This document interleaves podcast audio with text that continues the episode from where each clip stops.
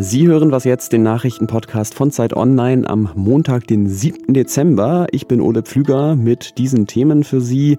Wir sprechen darüber, warum ein harter Brexit so wahrscheinlich ist wie noch nie und über das Corona-Risiko unterm Tannenbaum. Erstmal die Nachrichten. Ich bin Matthias Peer. Guten Morgen. Heute beraten in Sachsen-Anhalt die Landtagsfraktionen von CDU und SPD über den Rundfunkbeitrag. Der soll zum 1. Januar erhöht werden, aber die Landes-CDU ist dagegen. Wenn es dabei bleibt, dann würde die Erhöhung nicht zustande kommen, denn dafür müssen alle Landtage zustimmen. Bislang konnte sich die schwarz-rot-grüne Koalition nicht auf ein gemeinsames Vorgehen einigen, was bereits für reichlich Wirbel gesorgt hat. Am Freitag war Holger Stahlknecht als Innenminister entlassen worden und als CDU-Landesvorsitzender zurückgetreten, nachdem er den Koalitionsbruch angedeutet hatte. Die weltweiten Ausgaben für Waffen und Rüstungsgüter steigen deutlich an. Im vergangenen Jahr ist der Umsatz der 25 größten internationalen Rüstungsunternehmen um 8,5 Prozent gewachsen auf mehr als 360 Milliarden Dollar. Das geht aus einer Studie des Friedensforschungsinstituts CIPRI hervor. Amerikanische Unternehmen stehen für fast zwei Drittel der Verkäufe. Hilfsorganisationen zeigen sich über die Entwicklung empört. Sie beklagen, dass die Militärausgaben steigen, während das Geld für die Bekämpfung des Hungers in armen Ländern fehlt. Redaktionsschluss für diesen Podcast ist 5 Uhr.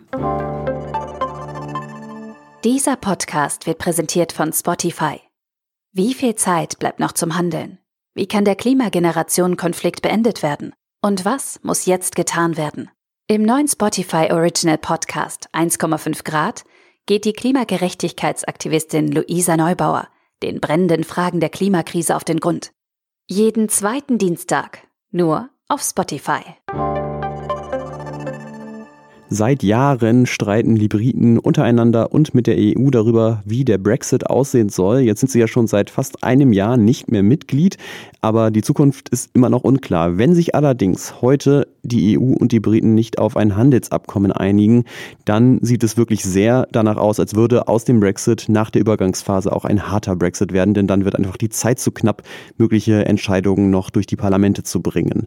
Für Zeit Online berichtet Bettina Schulz aus Großbritannien und natürlich die letzten Jahre vor allem über den Brexit. Hallo Bettina. Ja, hallo nach Berlin. Vielleicht können wir, auch wenn wir sie schon sicherlich häufig hier gehört haben in der Sendung, nochmal rekapitulieren. Was sind denn die Punkte, an denen es besonders hakt?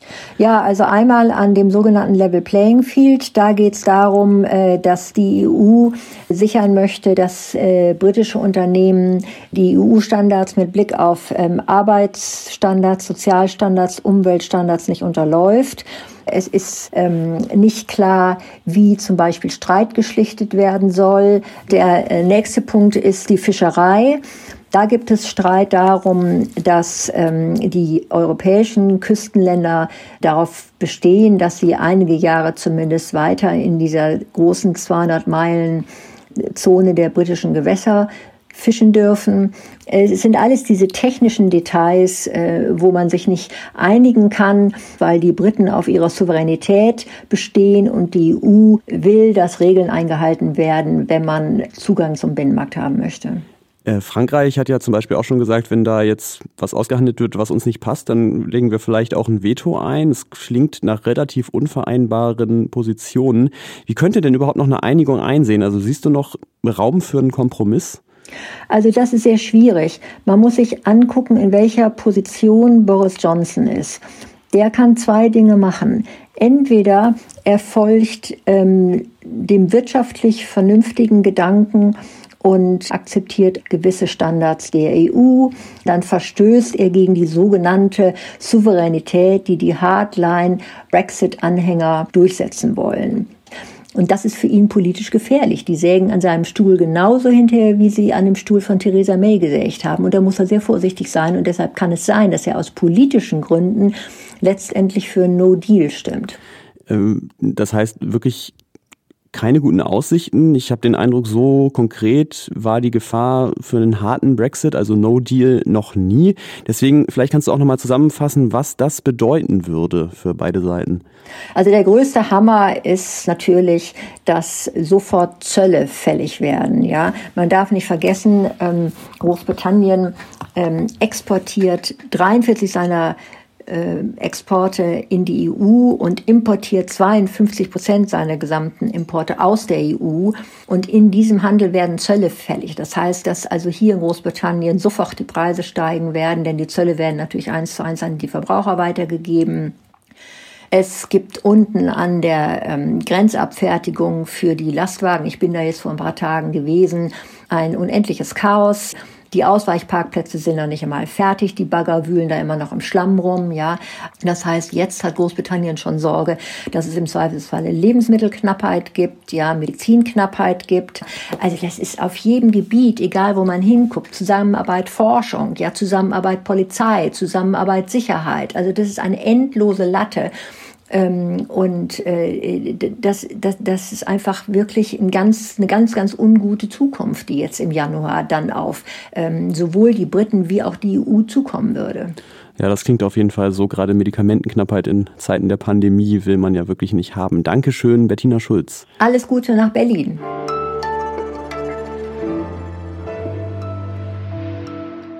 Und sonst so? Heute mal ein Schwenk aus meinem Leben an dieser Stelle. Ich vermute, viele von Ihnen haben sich in Corona-Zeiten neue Hobbys gesucht oder zumindest auch alte wiederentdeckt. Meine Freundin und ich, wir haben angefangen zu puzzeln, ähm, wieder angefangen zu puzzeln, war jetzt nicht das erste Mal. Ich wollte unbedingt mal die Elbphilharmonie in Hamburg puzzeln, also haben wir uns ein Puzzle gekauft damit. Im Nachhinein war das aber erstaunlich frustrierend, weil ein Viertel von dem Foto fast einfarbiger rosa Himmel war. Also nicht mal irgendwie Möwen oder Wolken oder was sonst so in Hamburg eigentlich am Himmel rumfliegt, waren da zu sehen. Und das hatte aber einen interessanten Nebeneffekt, dass nämlich genau wie beim Original, bei der echten Elbphilharmonie, es eine massive Bauverzögerung bei uns gegeben hat. Also die Fassade haben wir eigentlich am ersten Abend fertig gekriegt und dann hat das Ganze nochmal die ganze Woche gedauert, bis das Puzzle wirklich komplett war. Aber ich meine, was beschweren wir uns immerhin, sind die Kosten für das Puzzle im Nachhinein nicht auch noch explodiert.